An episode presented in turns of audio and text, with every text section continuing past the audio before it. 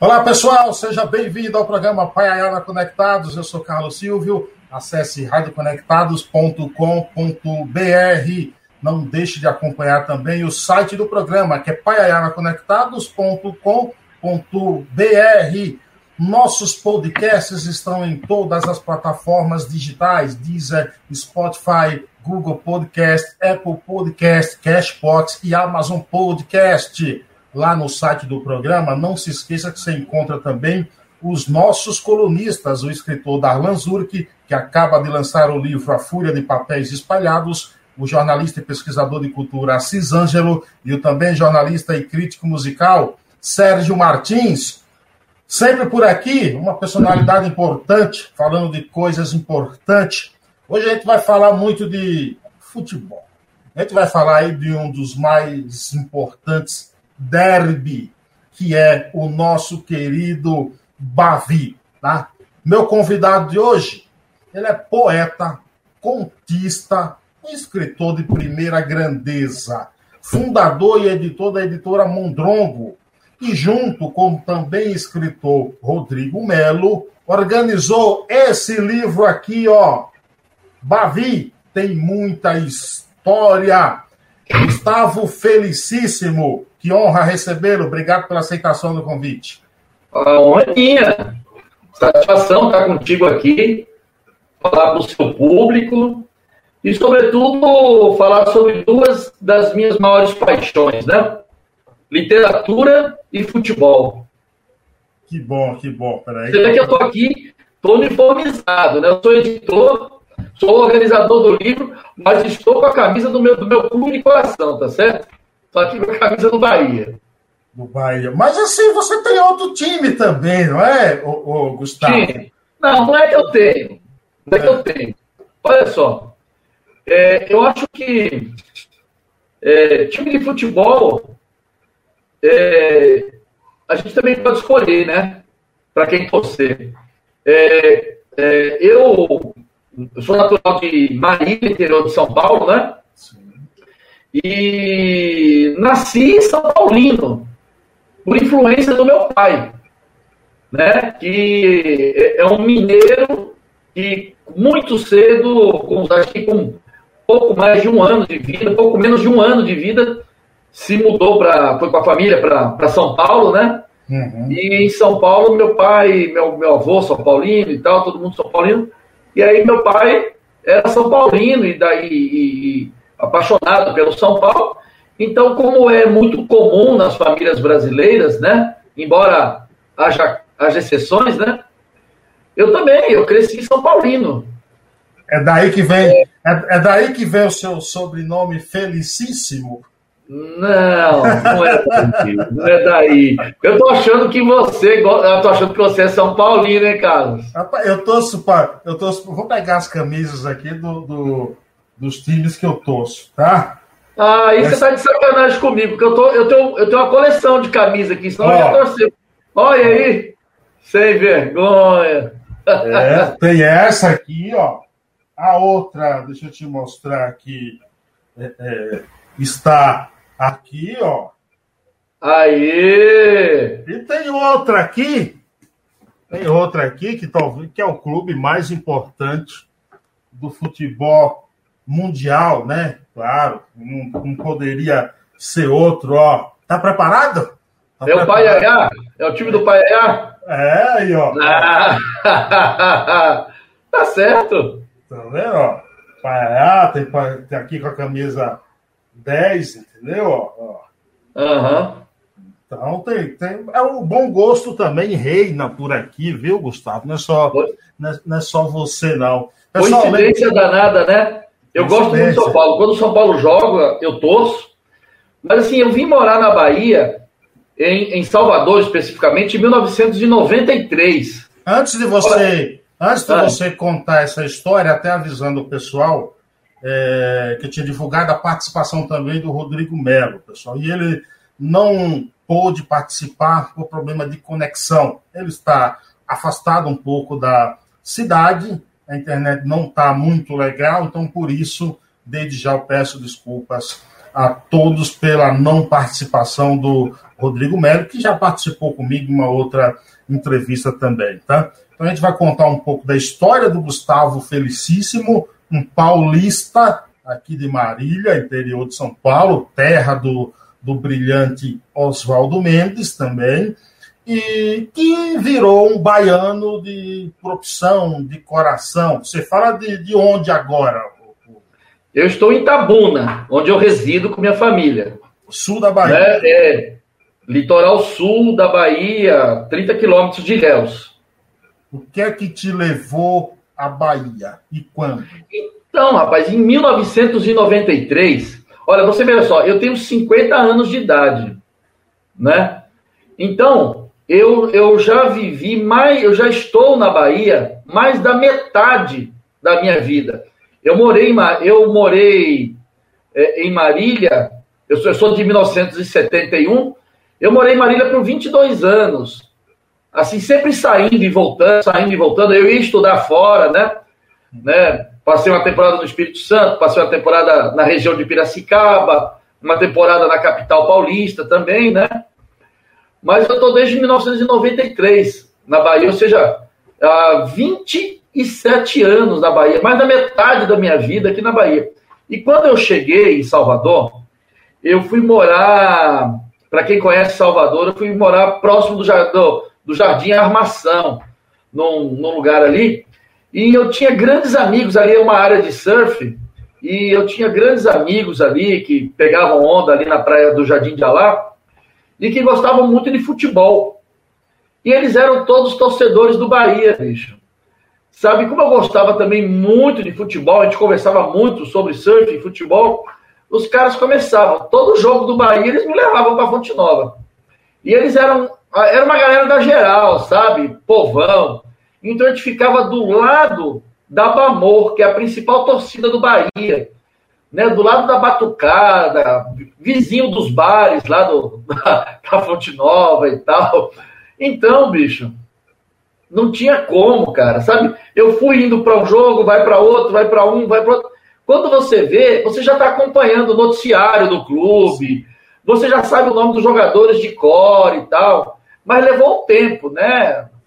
É, eu acho que tem uns 10 anos é que essa minha paixão pelo Bahia, eu comecei a perceber há uns 10 anos atrás que essa minha paixão pelo Bahia já era uma, uma paixão maior que a que eu tinha pelo São Paulo. Certo. Né? Né? E que a que eu tenho, e a que eu tenho pelo Marília também, o time da minha cidade natal. Eu trabalhei em Marília, para você ter uma ideia, eu trabalhava como gandula no estádio de futebol. É mesmo? É, eu gurizinho com 12 anos de idade, 13, eu trabalhava, quando eu não conseguia uma vaga para trabalhar como gandula, eu, eu arrumava um jeito de vender picolé, amendoim, algodão doce no estádio. Assim, eu precisava mesmo ajudar a família, né? Não pensou em ser ah, jogador de futebol? Então, não, não. Eu nunca, eu, eu, eu acho que eu, eu nunca sonhei em ser jogador de futebol. Eu acho que eu não tive tempo de sonhar em, em ser jogador de futebol. Eu, na verdade, não tinha tempo de sonhar com nada. Eu tinha que trabalhar e ajudar com a vida. Mas que, mas, mas, que história é essa que você foi? O que? Ponta direita, é isso? Ponta esquerda? Como é que história é então, é essa? claro, como todo menino, eu jogava bola. Eu, eu cresci num, num, num educandário em Marília, é, um educandário para crianças carentes, né? E lá nós tínhamos um time, um bom time, inclusive, e eu sempre joguei assim, nos times, no, no, no time da garotada, eu sempre joguei era ponta direita. Quando eu cresci, eu tive, aí eu saí do educandário, né? Tive, aí jogava com os meninos da minha, do meu bairro, né? Então, aí tinha o time do bairro, lá em Marília, a gente disputava a várzea, tudo mais, né? Então, eu jogava horas de ponta direita, horas de ponta esquerda, né? E depois, fiquei mais velho, né? Fui jogar no meio de campo. Que maravilha. Até que hoje maravilha. eu jogo no meio de campo. Boa. Então, meia você... direita, meia esquerda, onde dá eu. Você mas é um, que, um, um, mais ou menos um falcão, assim, da vida? Ave Maria! falcão, falcão, Falcão, né? Você é louco, Falcão até hoje joga mais que eu. Mas... É. Não, meia direita, assim, besteira. Eu gosto de jogar, toco com as duas pernas. Ah, eu tenho facilidade, eu sei jogar bola. Eu não sou. Eu nunca fui é, o craque do time, mas eu também nunca fui um perna de pau, entendeu? Ah, boa. Ficava ali no bolo daqueles caras que eram assim. É, aí você vai, você vai tirar para escolher o jogador, né? Eu era sempre o terceiro, quarto jogador. Ah, então tava bem, tava bem, então. Tava, tava bom, bem, é, não, tava. Não, não pode reclamar. E a paixão por literatura começa quando? Ah, rapaz. Eu acho que essa é anterior à paixão pelo futebol. É mesmo? Sabe? Porque tem coisas que não se explicam na vida da gente, né? Na, na casa de minha mãe, não havia livros. Mas eu fui morar, eu fui estudar muito cedo nesse educandário, com oito anos de idade. E no educandário tinha dois campos, eu fazia, tinha dois campos de futebol, duas quadras. Tinha espaço para a gente andar de perna de pau, rodar peão, soltar pipa, é, cuidar da horta tal. Mas tinha também uma grande biblioteca. E é incrível, rapaz, que assim, algumas das minhas memórias mais remotas com o livro vêm dessa época. Imagine que assim, eu com 8, 9 anos de idade, eu fazia tudo que os meus amigos faziam. Tudo que um garoto de 8, 9 anos de idade faz. Só que na hora de fazer o dever escolar, eu sempre fiquei, que a gente fazia era justamente na biblioteca. É, tinha, ao lado tinha um pequeno auditório, então a gente se espalhava por ali para fazer os deveres, né? E eu sempre ficava uma meia horinha, 40 minutos a mais na biblioteca, procurando algum livro para ler. Sim. Né? Eu me lembro, por exemplo, que os meus primeiros heróis foram, na verdade, anti-heróis nos livros e na, e na, mitologia. Por exemplo, eu, eu assim, a minha, minha, minha mais remota lembrança do convívio com o livro é uma série de lendas sobre foras da lei. A lenda de Billy the Kid, a lenda de Virgulino Ferreira, a lenda de Bonnie Clyde. Eu lembro que eram coleções ilustradas, assim, com histórias muito bem escritas.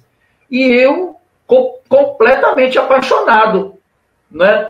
Então, para você ter uma ideia, foram, foram, foi, é, foram, foram meus primeiros heróis foram, na verdade, anti-heróis, fora da lei. Quantos livros publicados você tem já? Rapaz, isso é uma pergunta boa. Eu vou contar. Olha, eu, é, eu, eu organizei algumas antologias, né? É, tem uma antologia de chama-se Outro Livro na Estante, que é uma antologia de contos inspirados é, em músicas de Raul Seixas. Pô, curioso. Né? curioso. É, nós, lançamos, nós lançamos esse livro em Salvador no dia em que Raul faria 60 anos se ele estivesse vivo. E aí o irmão de Raul foi para o lançamento, Plínio, é, parentes dele foram ao lançamento, amigos de Raul, a galera que tocou com ele no, no na banda Os Panteras, né? Caleba foi? Caleba foi, todo mundo foi já lá. Já entrevistei o Caleba. É, né? É, o Silvio Passos também. Silvio Passos também esteve. Silvio Passos. E Silvio um, Passos um, esteve. Um dos principais covers de, de, de Raul é do Paiá, viu? Mora aqui em Itapevi, São Paulo. É mesmo? É, Pena Seixas. Depois você procura aí, sabe? Como é o nome dele? Pena Seixas. Rapaz, o Paiá tem tudo, velho. Rapaz, o Paiá é o melhor lugar do mundo, viu? Claro. Você, é. vai dizer depois de Marília, entendeu? Não, não. Você está certo. Acho que você está certo. A gente, a gente reside mesmo na memória. Claro, claro. Né? O Mas lugar é... onde a gente está é sempre transitório, né? A nossa memória Sim. que é mais importante. Claro, sem dúvida. Sim, aí Mas, você ó, continue dos seus livros. Então, é assim, é, fora os, as, os, as, as, coletâneas que eu organizei, como essa do, do Bavi, né? Bavi tem muita história, depois eu quero falar bastante sobre esse livro, Vamos falar. Porque ele, é, na minha opinião, é um livro único, sabe? Então, assim, de minha literatura mesmo, eu tenho quatro livros de poesia e um livro de crônicas publicado. É, felizmente, todos eles é, é, conseguiram ir além da primeira edição. O que para um, um escritor pouco conhecido, é, sem, muita, sem muitos seguidores, essa coisa toda, é uma. É, é um, eu acho que é um feito legal, assim. Acabo que eu, como escritor, também acabo pegando um pouco de carona no Gustavo Felicíssimo, editor, né? Eu sou editor de mais de 500, eu já, já editei aqui mais de 500 livros pela, pela Mondrongo em 10 anos de existência. Então acaba que muita gente também acaba querendo conhecer o poeta, o cronista, que é o editor, na verdade. Sim, sim, sim. Eu gostaria até de te agradecer pelo envio do livro. Tá bonito, não tá? Achei muito bonito, um marcador marcador de página lindo aqui, ó. Ficou show é. de bola, então gostaria de agradecer. Um livro muito bom. É, e eu gostaria de te perguntar o seguinte: é, como é que surgiu a ideia de fazer esse livro? O Bavi está completando 90 anos, né? Isso, em fevereiro do ano que vem. Isso. Como é que surgiu a ideia desse livro? Olha, há uns três anos atrás, eu e o Rodrigo Melo íamos para Salvador para o lançamento de um livro chamado Sexy Ugly, de um grande escritor, amigo nosso, chamado Paulo Bono. É, assim, um livro fantástico que eu tive a oportunidade de lançar pela Mondrongo. Então eu estava indo para Salvador com os livros no meu carro. E o Rodrigo é muito chegado do, do Paulo Bono. E aí ele veio aqui para minha casa e nós fomos. Então, velho, são 40, 450 quilômetros de ida, 450 quilômetros de volta e mais algumas horas tomando cerveja em Salvador e curtindo o lançamento do livro do Bono. Né? Então, nós conversamos sobre tudo. Conversamos sobre tudo. E, é, inclusive, sobre essa coisa da, da, do futebol e da literatura como entretenimento, né? Sim. E aí, e, e na, na ida, nós conversamos muito sobre publicarmos uma antologia de crônicas sobre futebol. O tema seria futebol. Aí na volta, com as ideias mais amadurecidas, né? Eu pensei comigo, eu propus ele, rapaz, futebol não, velho.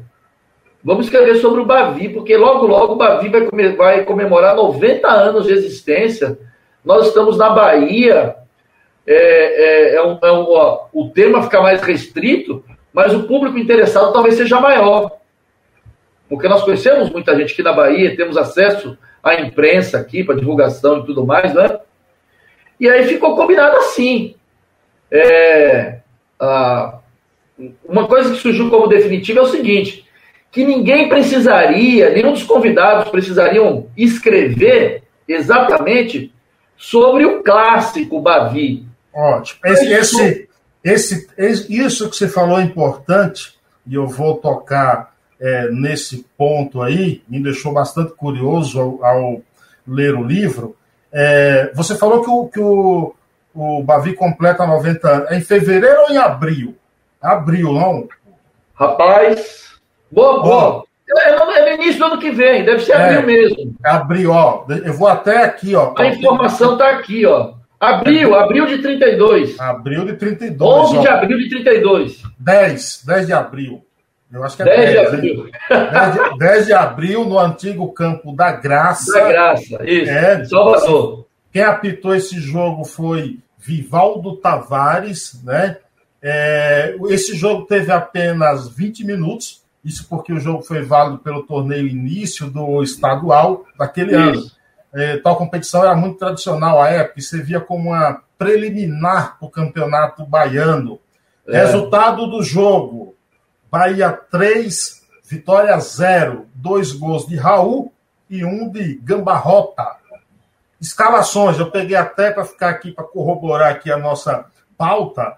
As escalações: é. o Bahia entrou em campo com Teixeira Gomes, Leônidas e Odilon, Milton Canoa e Gia, Baina, ou Baima, não sei, Vanderlei, Raul, Rubinho, e Gambarrota. Escalação do Bahia. Escalação do Vitória agora.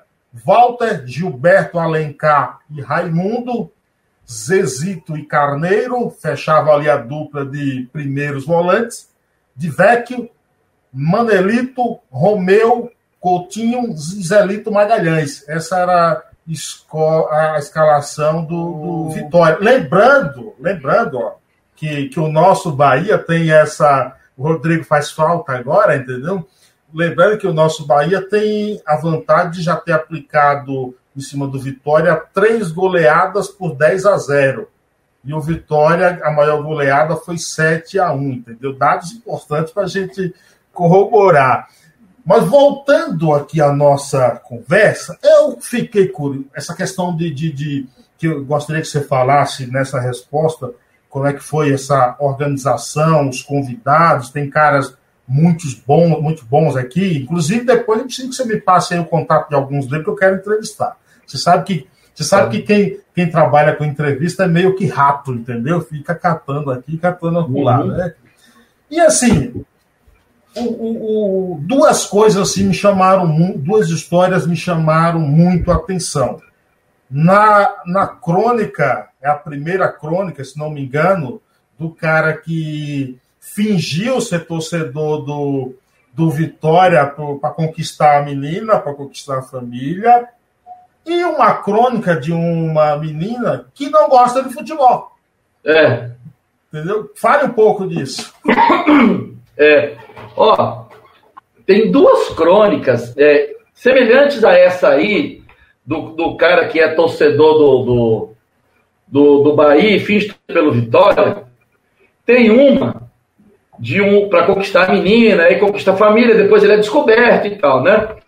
E tem uma do Santiago Fontoura, que a gente chama carinhosamente de caso, que ele é filho de um torcedor do Vitória. Mas ele era um Bahia enrustido.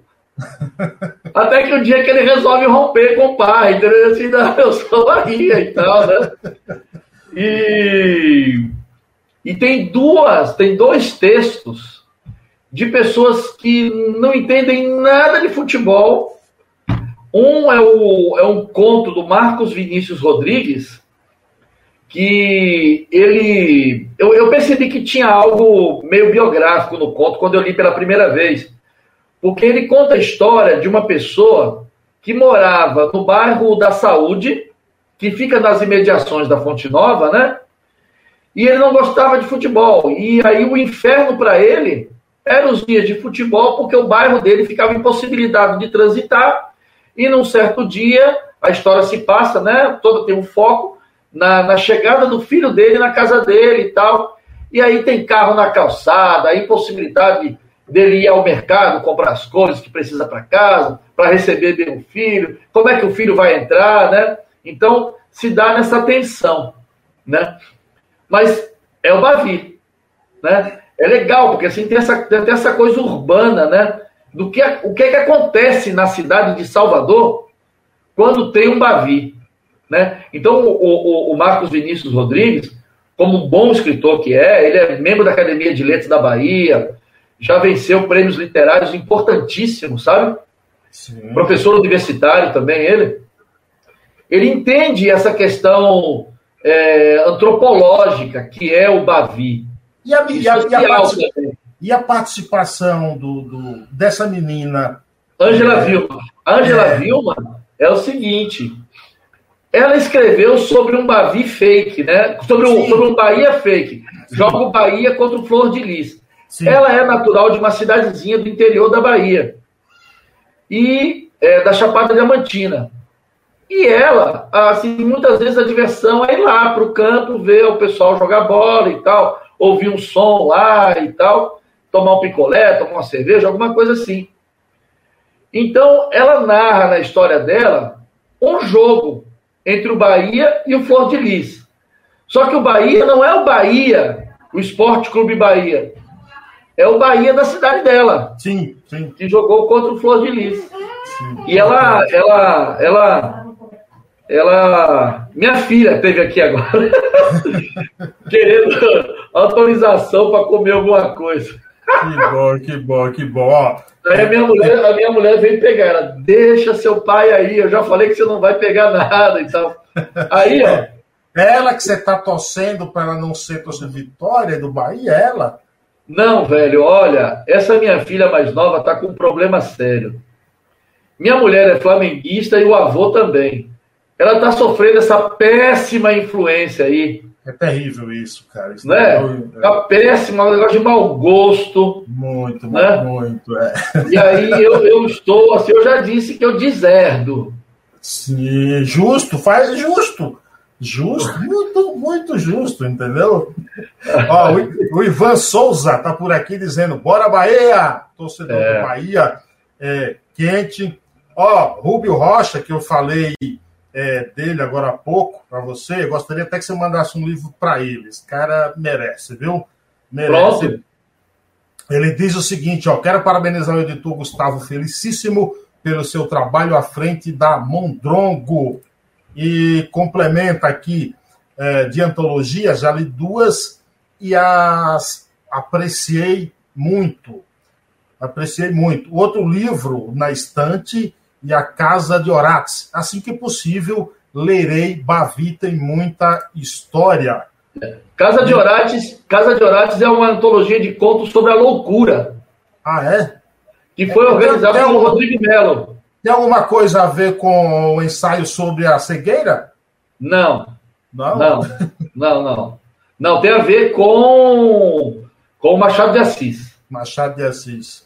E Rubio Rocha diz aqui, muito bom esse papo entre meu conterrâneo Carlos Silvio, é, o Rubinho, que Rubio, que infelizmente também é flamenguista, Gustavo Felicíssimo, e o excelente escritor Rodrigo Mérico, de quem me tornei grande amigo e em minha passagem por Ilhéus, há 17 anos atrás. Só informando que a gente lamenta até aqui a não participação do Rodrigo Melo, em função da falta de conexão com ele aqui. Por isso é, ele estava Rodrigo, é, o Rodrigo ele, ele administra uma roça de cacau da família dele aqui na, na, na, na, na, na, na, na, na área rural aqui de Ilhéus. E hoje, infelizmente, ele está lá, né? E aí não teve jeito. Sim, normal, normal. Agora, o, o, o, o Ivan, Ivan mandou uma mensagem aqui dizendo: sou torcedor de carteirinha e há 15 dias estava é, 15 dias atrás estava em Pombal com o nosso ex-presidente Marcelinho, ligado Ivan. Agora me diz o seguinte, o Gustavo, escrever um livro, uma antologia, organizar uma antologia aí com escritores dessa forma peculiar, eu diria que você escolheu, que é o fato de não só convidar aquele cara que é o torcedor, é, trazer, por exemplo, alguém que não gosta de futebol para criar uma ficção também é um tanto quanto atrativo. Mas para você, qual é o teu Bavi marcante que você já assistiu, seja na, na Fonte Nova, ou seja ouvindo no rádio, já uma Costa Lima, alguma coisa assim? Rapaz, eu sempre ouvi futebol pelo radinho. Eu sempre, a Fonte Nova sempre tive, tive, tive meu radinho.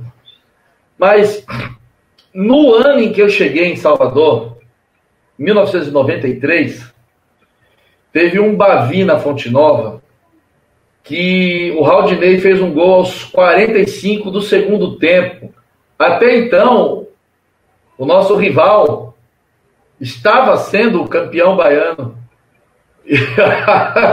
o, o, o, tinha 11 jogadores adversários dentro da área do dentro da pequena área defendendo e a bola sobra para o Raudinei, que era um, um centroavante, digamos assim, até meio contestado, né? E ele pega, vira e mete a bola lá dentro. a torcida do rival já estava cantando gritos, provocando a torcida do Bahia. Naquela época podia-se levar bandeiras para o uhum. estádio, né? Mexendo as bandeiras, soltando fogos. Lembra daqueles fogos coloridos que, que, que soltavam-se, né? E tal, né? Então a Fonte Nova estava pintada de preta e vermelha. E de um instante para o outro ficou tricolor. Mas eu vi grandes jogos da Fonte Nova, viu, bicho? Sim, grandes jogos, eu imagino. Grandes jogos. Olha, só para você ter uma ideia, no segundo ano do Bahia na terceira divisão, eu assisti todos os jogos do Bahia na Fonte Nova. Sofrimento da pega. Me diz o seguinte: é, é, o que é que você admira em Nelson Rodrigues? Porque frase inicial aqui é dele, né? Em é. futebol, o pior cego é o que só, é o, isso. O, em futebol, o pior cego é o que só vê a bola. Que foi, é. eu não sei se você concorda, talvez o maior cronista do, do, desse esporte bretão aí, né? É, de todos os tempos, ele seguramente é o maior, o maior cronista. Modernamente, nós temos alguns outros escritores que eu gosto muito também, mas assim, é que o, Nelson Rodrigues ele era um escritor completo, né? Ele era dramaturgo, ele escrevia sobre futebol, ele era um grande cronista de, de futebol, ele era ficcionista. Eu só não sei, ele era um, ele era um grande polemista também, né? É, eu, só não, eu só não sei do, do, do, do, Nelson Rodrigues poeta. Eu acho que o cara dele não tinha espaço para ser poeta, não. Não tinha como ser poeta, não. Ele era muito truculento, né? Mas um homem de ao mesmo tempo, um homem de uma grande sensibilidade, né? E apaixonado pelo Fluminense. Sim, sem dúvida, sem dúvida. Agora, você como editor, o que que passa na cabeça de um editor ao é, surgir, quando surge a ideia de organizar uma, uma antologia? Quais são os, as principais é, os, as principais pedras da base que sustentam esse projeto? É. Olha, eu, eu sempre. A primeira coisa que eu penso é no, no ineditismo. Eu acho que o ineditismo é uma coisa importantíssima para você fazer uma coletânea, sabe? Uma antologia de textos. Segundo, você tem que pensar na viabilidade econômica dessa coletânea, né? E terceiro, você tem que pensar a respeito do tema. Se esse tema é um tema que interessa para as pessoas. Né? A antologia de, de, de, de contos sobre a loucura, nossa, é assim, nós atiramos onde vimos e acertamos até no que não vimos. Por, por exemplo, era muito comum nós vendermos esse livro para estudantes de psicologia, psiquiatria, psicanálise não apenas para o leitor comum da literatura, sabe, interessado em literatura. O outro livro na estante, que são os contos é, é, inspirados em músicas de Raul Seixas, só pelo nome de Raul, você já imagina o tamanho do público interessado, né?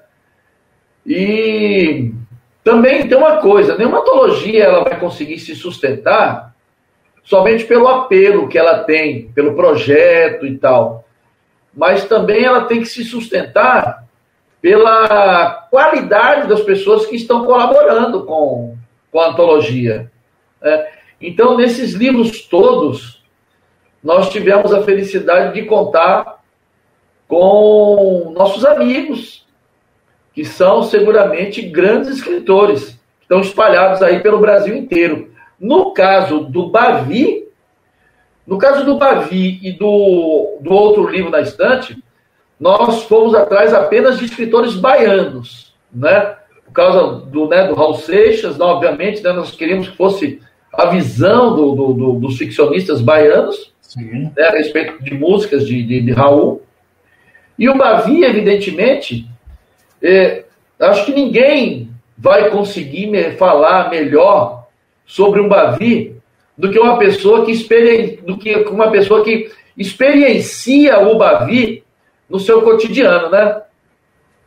Sem dúvida. Agora me diz uma coisa, a história do Bavi também, é, ela é marcada também por uma questão muito importante discutida até hoje, que é a questão do, do, racismo do negro no futebol. Você tinha o Vitória que não aceitava negros, não. e o Bahia é, surge como esse time mais popular. É, se não me engano, a, a Avenida Corredor da Vitória em Salvador é, tem alguma coisa ligada com Vitória, por ser de, de, da elite ali, e o Bahia rompe um pouco com essa. Não, é que o Vitória é um time da elite mesmo. O Bahia é um time do povo. Tem inclusive uma, um conto do Fernando Caldas no livro que fala do Bahia como time do povo. O corredor da vitória não é por isso, assim, chama o corredor da vitória porque é uma vitória que o exército brasileiro teve é, sobre os revoltosos da, da rebelião escrava dos malês. Né? É uma outra coisa.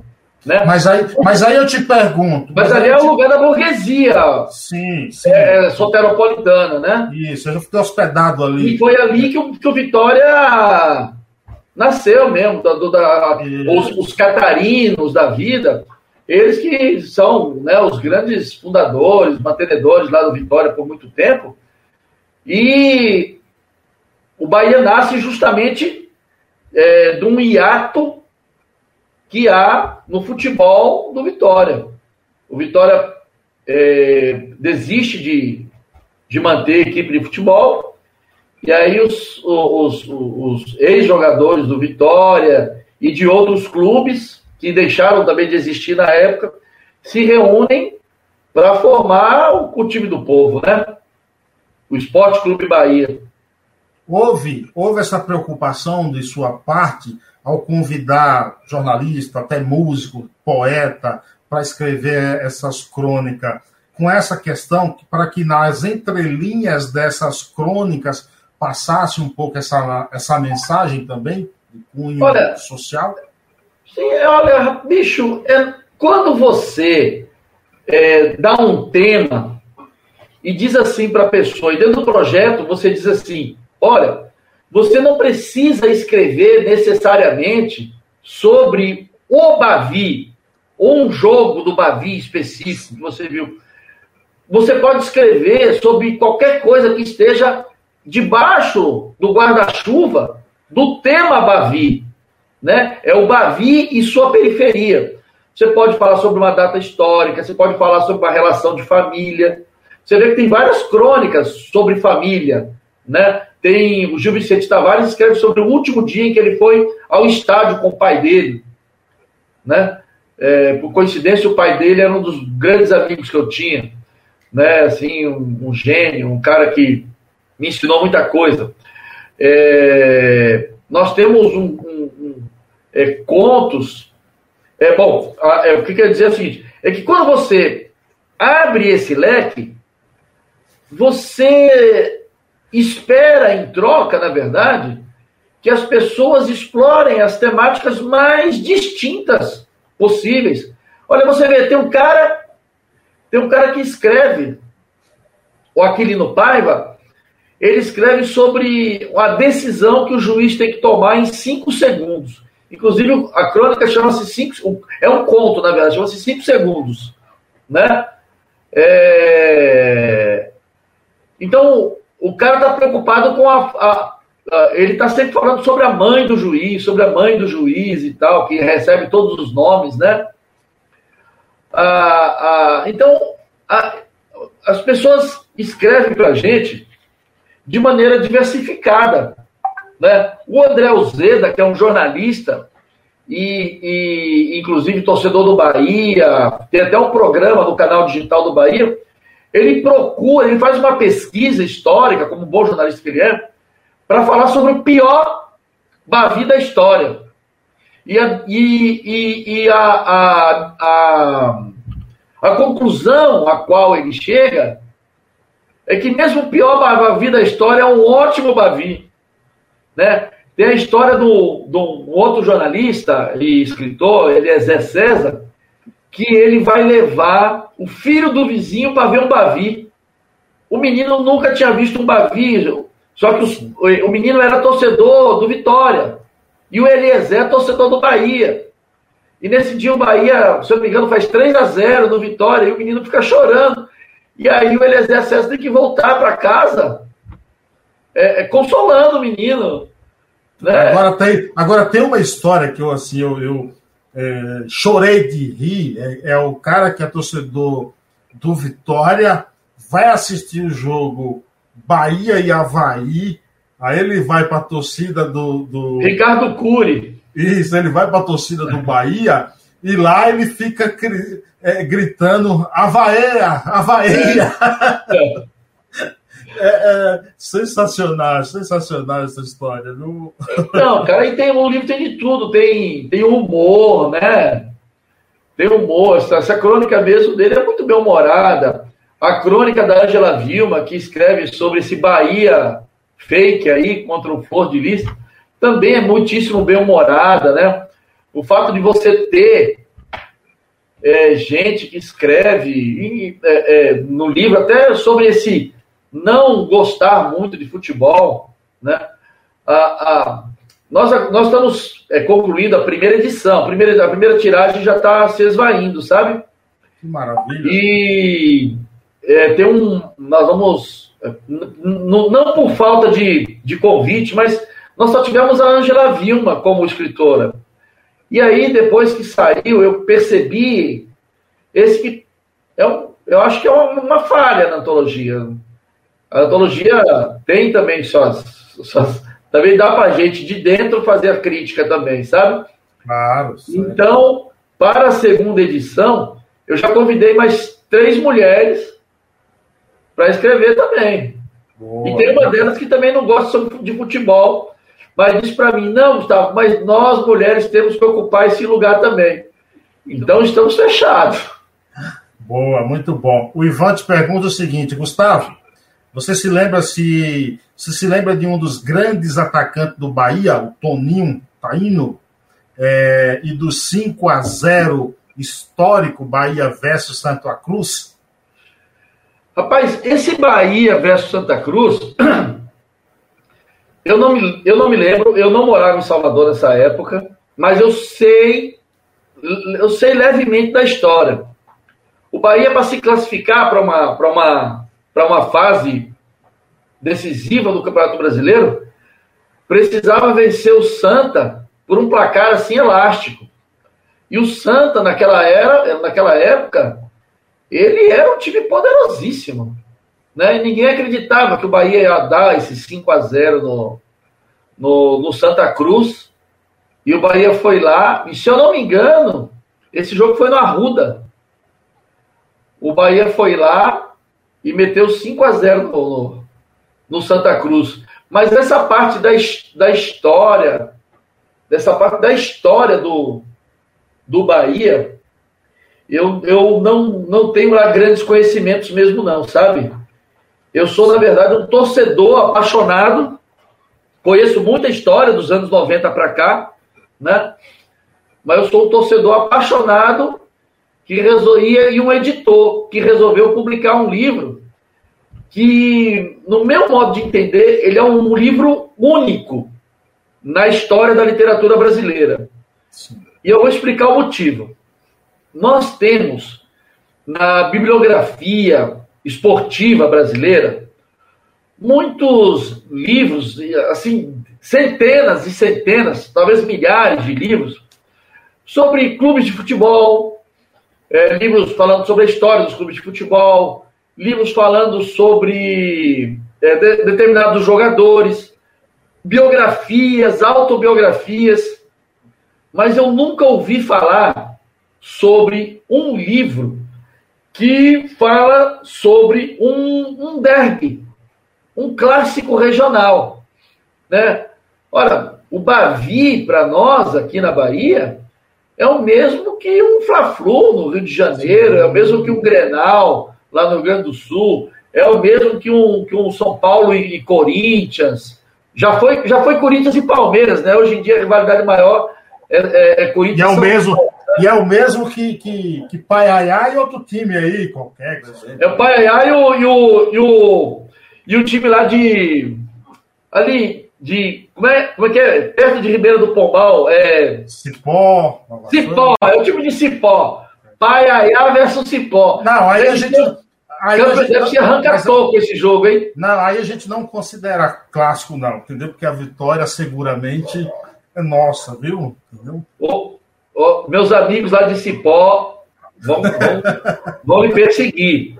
Ó, aproveitando que esse clássico Bavi completará 90 anos agora em abril, Eu vou até citar aqui algumas informações. Ó. É, considerando, por exemplo, as, todas as divisões do futebol nacional, já foram realizados 35 Bavis no Campeonato Brasileiro e, e aqui a vantagem, e nesse caso a vantagem do Vitória. O Bahia ganhou 12 vezes, enquanto o Vitória é, foram 13. Não, correto. Correto é o seguinte: a vantagem do Vitória, que bateu o Bahia por 12 vezes, enquanto o Bahia ganhou do Vitória por 10. E foram 13 empates. O Vitória marcou 39 gols, enquanto que o Bahia marcou 38. Pela primeira divisão do Campeonato Brasileiro, o equilíbrio é absoluto. São nove vitórias para cada lado e 12 empates. Pelo estadual, foram 345 jogos, com 132 vitórias do Bahia e 104 vitórias do Vitória, além de 109 empates. O tricolor marcou 452 gols, enquanto que o Vitória marcou 394. Só para rechear um Você sabe me dizer quantas vezes o Vitória foi campeão brasileiro? O Vitória foi campeão brasileiro. Quantas vezes? Eu acho que aparentemente vai ser o ano que vem, entendeu? Eles vão ganhar o campeonato da terceira divisão no ano que vem. Eu, eu fiz uma entrevista com. Fiz entrevista com o Bobô e depois eu fiz uma entrevista com o João Marcelo, ou foi antes com o João Marcelo, né? Sim. E, e o João Marcelo, que foi campeão pelo Bahia, né? O meu vizinho, em Salvador. Isso ele, ele lamenta muito o fato do Vitória ter perdido aquele título para o Palmeiras em 93, né, que ele estava no Vitória, entendeu? Ele falou que seria, talvez, talvez fosse um dos poucos jogadores a ser campeão nacional pelos dois, pelos dois clubes. É. Agora, oh, oh, deixa eu te fazer uma pergunta que eu fiz para Inácio de Loyola Brandão, quando eu entrevistei, ah. que também é um cronista. Por que, que para muitos é, intelectuais da literatura, a crônica é considerada uma espécie de subliteratura? É, não, eu não diria subliteratura. Fala-se na crônica como um gênero menor. Mas isso em relação à ficção e, tal, e à poesia, certamente.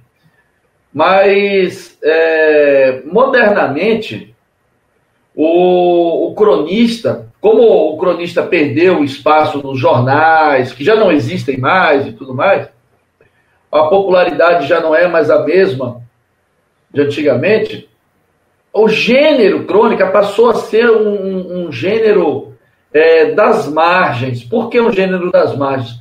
Porque ela dialoga com diversos gêneros. Por exemplo, dentro de uma crônica, cabe, cabe temas que vão, por exemplo, do, do cotidiano, da observação mais banal do cotidiano ao comentário filosófico, passando pela história, pela antropologia, pela sociologia, pelo futebol, por que não, né? Pela dramaturgia.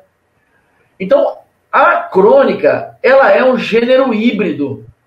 Às vezes, você escreve uma crônica e a pessoa é, é, é, diz que é um conto. Você escreve um conto que parece tão real, tão real, tão real, que as pessoas acham que é uma crônica. Ah, o uso da fala no, no nível, a escrita no nível da fala comum, sabe? São aspectos que na verdade hoje em dia são aspectos é, que correm a favor da crônica. Né? E outra, o, hoje os grandes cronistas não abrem mão de colocar na crônica um molho ficcional, sabe? Dentro de uma, determin... dentro de uma determinada história. Ou seja, aquilo que dentro da, da história que ele está contando o autor não tem certeza absoluta, paira alguma dúvida, ele inventa. Aquilo que não se sabe, inventa-se. Correto? Então a crônica também não tem a necessidade de ser um gênero cuja narrativa seja fidedigna à realidade. Ela tem que ser é, de uma leitura gostosa, aprazível e mais às vezes curta, né? Para que o leitor, ao, ao final da, da crônica, possa também ser chamado a uma reflexão e até às vezes ele ser uma espécie de é, ele ele ser uma espécie de, de continuador do texto sabe o, o autor vai refletindo refletindo sobre o tema e um tema vai vai vai puxando uma coisa aí depois puxa outra puxa outra puxa outra e de repente ele dá um final às vezes inusitado e aí pega o leitor pelo estômago e ele diz: Ah, então era isso? Né? Eu é, é, já foi-se o tempo, viu, em que a crônica era considerada um gênero menor. É, hoje em dia, os cronistas e os contistas, por exemplo, competem igualmente nos principais, de, de igual para igual, nos, na, dentro da mesma categoria nos principais prêmios literários de língua portuguesa no mundo. Sim. É, eu, me dedico, eu me dedico muito à crônica e também me dedico a. Mas eu já publiquei um, um livro de crônicas, eu tenho um outro livro pronto, mas é, eu não sei ainda quando vou lançar. Qual o nome? Eu, Qual o nome? Qual o nome Vai, o meu primeiro livro de, crô, de crônicas é esse, chama-se Carta a Rubem Braga, certo? Que é o meu, o meu modelo de cronista é Rubem Braga. Então, a, a, a, o livro começa com uma crônica chamada Carta a Rubem Braga e termina com outra crônica chamada PS de uma carta a Rubem Braga. Né? E dentro do livro tem mais umas duas crônicas em que eu é, dialogo com temas sobre os quais ele já havia escrito. Né? Sim. E minha, meu próximo livro de crônicas vai se chamar a dedicatória de Goulart. Tem esse título por conta de uma dedicatória que Ferreira Goulart fez para mim é, num, num, na, na, em um exemplar da primeira edição do Poema Sujo, né, que é o grande livro assim dele e tal, né? E aí vai ser um livro de crônicas sobre livros e escritores, né? É, eu, eu, eu Sai quando? Sai Hã? quando? Sai quando? Ah, eu, eu, penso que no ano que vem. Pô, fala. Mas, assim, dá uma resposta assim, já precisa. Eu não sei, é pra gente ter essa informação, viu? É, eu tenho, olha, eu tenho dois livros de contos prontos também e dois livros de poesia prontos. E assim, eu não posso ficar reunindo tudo e, e sair publicando, né? Então tem horas que eu quero publicar primeiro de crônicas. Tem horas que eu acho que já, já passou do momento de lançar o livro de contos. Né? Tem um romance que eu estou escrevendo há mais de 10 anos.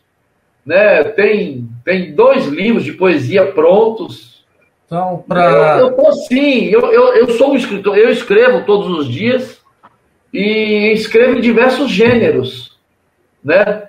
Então, qual a crônica que você já leu e você olha assim e fala: Isso aqui eu gostaria de ter.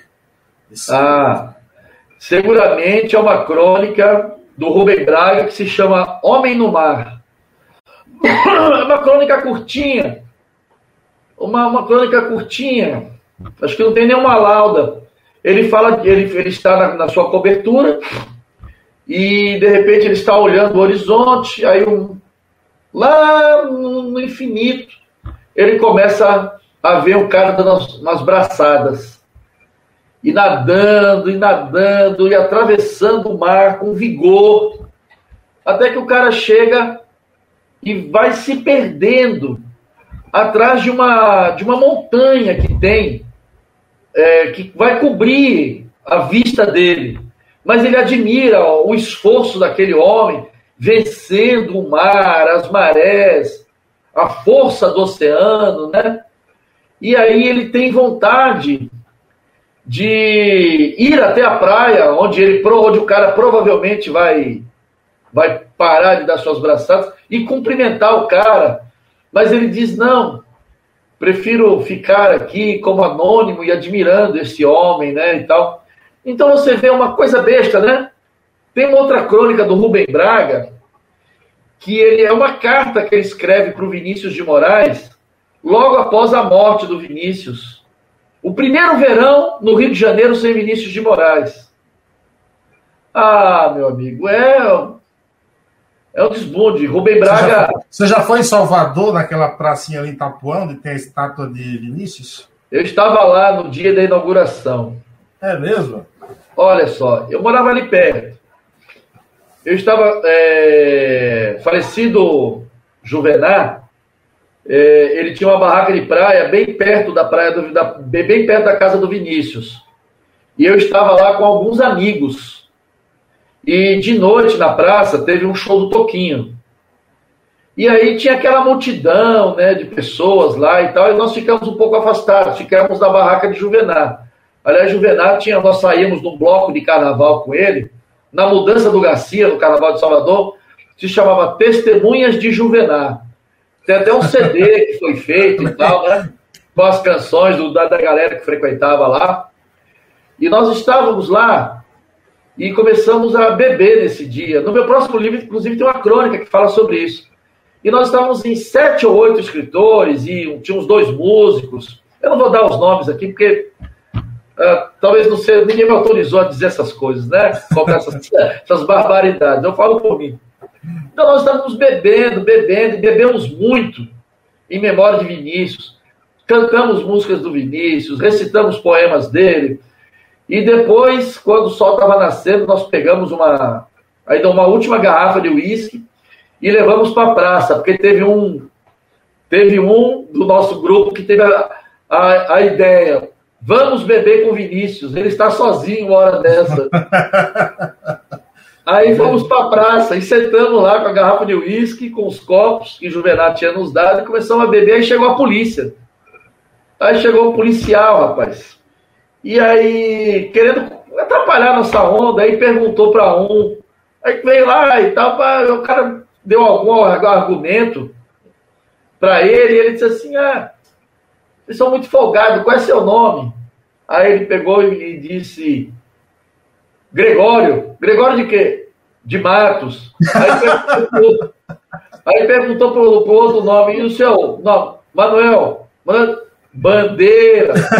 E aí, esse cara, esse policial, estava numa moto, sozinha. E aí ele passou um rádio, chegou uma viatura logo, com um sargento, alguma outro coisa. era Castro Alves também, né? Não, não, foi, ficou, ficou só nesses dois exemplos. E aí chegou, logo chegou uma viatura, e aí chegou um sargento, né? Aí eu, eu sei que esse policial foi lá falar com o sargento, conversinha de pé no ouvido e tal, não sei o quê. Aí pegou as anotações dele, aí o sargento veio perto da gente e disse assim: Ô oh, meus amigos, vocês me desculpem, viu? Mas ignorância não tem preço. Ignorância é uma coisa que a gente deve perdoar. Aí, aí virou para outro policial e disse: Isso aí deve ser tudo escritor, músico, aí bebendo com o Vinícius de Moraes, e você vê atrapalhar o porre dos caras, bicho. A conversa foi desse jeito, cara, foi desse nível aí. Que maravilha, sensacional. O policial foi embora e a gente continuou bebendo até a última, até a última gota. Que fazendo companhia a Vinícius, o poetinha. Rubio Rocha, Rubio é. Rocha disse o seguinte: li o livro de crônicas jogando dardos sem mirar o alvo e gostou muito. É, gostou muito. Ele diz que há crônicas de cunho reflexivo, crônicas com boa dose de humor e crônicas em que vibra um lirismo tocante. Ô, Gustavo, para quem quiser comprar o teu ou os teus livros e os próximos que sairão em breve, onde? Como?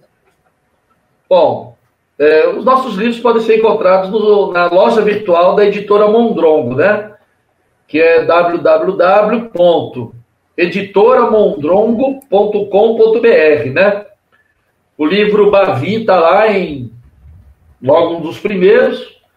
O meu livro, e de, de minha autoria, só há dois livros mesmo já disponíveis no momento, que os outros estão fora da, da, da de catálogo mesmo. O outro que tem, que é o, o Crônica, que é o Carta Rubem Braga, E esse livro de poesia, Sim. que é o meu livro mais recente, chama-se Oratório das Águas. É um livro ilustrado por Gabriel Ferreira, um grande artista plástico de Feira de Santana, grande amigo meu, que me deu essas ilustrações de presente. Olha. Sensacional. O cara é uma fera. É um, é um livro inteiro que é um único poema. É um livro todo de, de 70, 72 páginas, que é um único poema, onde eu busco, onde eu tento reconstruir, só que a partir da minha visão particular, o mito de, de Phaeton, Sim. que é um, um herói menor da mitologia grega e filho de Hélios, o deus Sol. Sensacional, muito bom. Gustavo, muito obrigado, cara. Obrigado por ter disponibilizado esse tempo aí de bater esse papo aí conosco. Obrigado pela paciência. Muito obrigado mesmo, viu? Ah, eu que agradeço a você, agradeço a audiência, as pessoas que estão nos assistindo agora, as pessoas que interagiram conosco, as pessoas que assistirão depois. Nós vamos, obviamente, compartilhar o link depois das nossas redes sociais para que quem não viu possa ver. E eu saio aqui é, feliz da vida e com inveja de você, porque eu estou tendo que mediar lives também, e eu não sou esse cara com a sua experiência, né? Então eu tô, fico te observando e fico aprendendo um pouquinho também. Você tem, você tem um jeito para coisa, cara. Eu, eu às vezes peço para outra pessoa mediar, porque às vezes eu não tenho, às vezes, inclusive, nem saco para mediar conversas. Mas a gente é profissional e precisa se virar, né? Mas você não, você tem o dom. Obrigado. Cara. E eu acho isso muito bonito. As pessoas explorarem o dom que tem e tentar viver e fazer de sua vida uh, uma, um exercício daquilo que Deus lhes deu, né? Na verdade, tudo isso aqui é um exercício de aprendizado diário, entendeu? Então a gente está sempre aprendendo, entendeu, André? é, um com o outro. Eu aprendo contigo, você aprende comigo, eu aprendo com o cara que participa, e assim a vida. Obrigadão, Rodrigo. Até uma próxima. Satisfação. Até logo. Fica com Deus. Tudo de bom. Obrigado a todos. Se inscrevam nesse canal aí. Até a próxima. Tchau, tchau. Grande abraço. Mais podcasts como este você encontra no site da Rádio Conectados, radioconectados.com.br ou no seu aplicativo de podcast favorito.